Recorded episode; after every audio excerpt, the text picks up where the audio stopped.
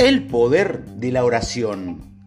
La oración es una práctica muy poderosa, pero que se necesita ser reaprendida. Como ha de ser la oración y su explicación presenta un planteamiento muy diferente al convencional, el cual consiste en pedir desde la carencia. En su metáfora compara la oración con una llave puesta que una llave que abre todas las puertas declara que la oración es la llave maestra que sirve para abrir todas las puertas. Una llave maestra sirve para abrir todas las puertas y la oración correcta es la llave que abre las manifestaciones y activa el poder de la oración atendida. A menudo sentimos que la única vía para lograr nuestro deseo es recurrir a la ayuda divina, aunque no todos tenemos el mismo parecer de dónde procede esa ayuda. En algún momento concluimos que seguir tratando de hacer las cosas a nuestra manera es competir con el poder de la presencia creativa e ir por libre. Así es como se consigue lo, lo extraordinario. Como he dicho, el concepto convencional de oración consiste en pedir desde la carencia, desde lo deseado y la negación del propio poder para manifestarlo. En una oración que fracasará porque parte de la ausencia de poder del desconocimiento del ser. Veamos en qué consiste rezar según el paradigma convencional. Pedir como inferior a un ser superior. Rezar en un lugar culto o ante una imagen. Repetir una fórmula preestablecida llamada plegaria. Repetir mecánicamente muchas veces esa misma plegaria. Rezar desde la desesperación, necesidad o sufrimiento. Organizar ceremonias, rituales y mantener supersticiones.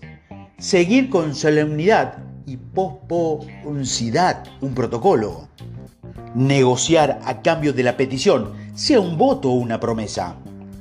Este sistema no sirve para la inmensa mayoría de las personas, salvo para obtener consuelo y desahogo. Pero veamos cómo no funciona. Pedir implica separación. Alguien pide a alguien. Vamos mal la separación no existe en el universo. Al creer en la separación, se reafirma la idea loca de que existe entidades diferentes. Visto así, alguien siempre pedirá a alguien aquello de lo que cree carecer. La plegaria es la llave que abre el almacén infinito. Aclaremos que solo tenemos una única necesidad y en esta se expresa como si fueran muchas, y la única necesidad consiste en deshacer la distancia en que hemos creado entre quienes creemos ser y quienes somos en verdad. El sentido de la vida está en hacer el viaje de vuelta al yo real, esencia y verdadero. Volver al amor, despertar y una vez más alcanzarás esa conciencia. Todas las necesidades desaparecen. De nuevo, cuando la persona oran, lo hacen creyendo que tienen muchas necesidades y unas veces piden en sus oraciones esto, aquello lo que está más allá. Se confunden, solo hay una necesidad y no es que por lo que están rezando, lo que necesitan de verdad es revelar su verdadera identidad. Su plegaria solo son comprensibles desde el autoconocimiento. Es fácil entender que pedir desde la necesidad requiere la sensación de separación de la fuente de la manifestación. Tu única oración debería ser para recordar quién eres, porque solo hay un problema y una solución.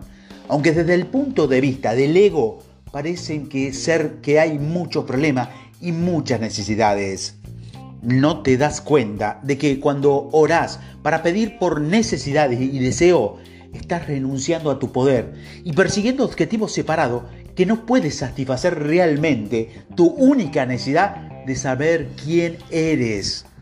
Permíteme introducirte en la ley de la reversibilidad o transformación inversa, pues todas las transformaciones son reversibles. Según la ley de la causa que lleva al efecto, pero el efecto también puede crear la causa. Por ejemplo, la luz se transforma en calor, pero el calor también puede transformarse en luz. Otro ejemplo, el pensamiento crea la emoción, pero la emoción refuerza el pensamiento. Más, Si un hecho puede producir un estado psicológico, un estado psicológico puede producir un hecho. Y si un comportamiento crea un anclaje, un anclaje crea un comportamiento. Y la pregunta es, ¿cómo aplico en la práctica esta ley? Aplica al 100%. La emoción del deseo cumplido crea el estado mental o el nivel de conciencia que creará el resultado. Orar creyendo que posees aquello por lo que rezas, estás basando sobre el conocimiento de la ley de la transformación inversa. Ya estás listo para esto. Es como ir hacia atrás partiendo de imaginar el deseo cumplido. Una transformación inversa. El sentimiento de deseo cumplido corresponde a una conciencia capaz de crearlo. Eso es la transformación inversa. Como no dispongo aún de la causa, me centro en el efecto y al hacerlo real en mi interior, creo la conciencia que es capaz de hacerlo real en el mundo, convirtiendo un efecto inexistente en una causa. En este audio vas a conocer un nuevo significativo de la oración. Es la asunción del logro de aquello por lo que se reza. Extraño, ¿no? Sigue escuchando y verás que es lo más lógico.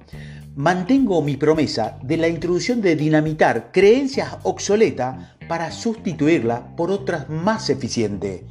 Piénsalo, si lo de siempre funcionara, estos audios no existieran. Si han sido hechos es porque cubren una necesidad. Es la que la gran mayoría de gente no consigue lo que quiere en la vida.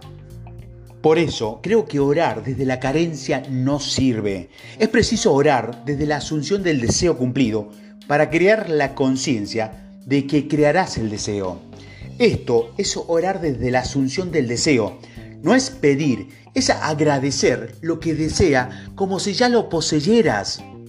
Reza desde el sentimiento del deseo cumplido y deja las cosas tranquilas.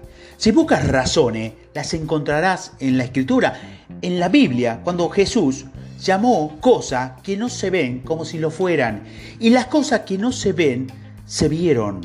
Y también cuando reces, entras en tu habitación, cierra la puerta y reza a tu Padre que está presente en lo secreto.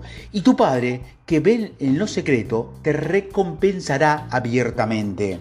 Y cualquiera que sea tu deseo, cuando oras, crees que ya lo has recibido y lo tendrás. Obviamente, el estilo usado es metafórico. Por ejemplo, cuando dices entra en tu habitación, propone aislarte del mundo y entrar en el mundo espiritual, los secretos en sus palabras. También está escrito, si dos de nosotros se ponen de acuerdo, eso se establecerá en la tierra.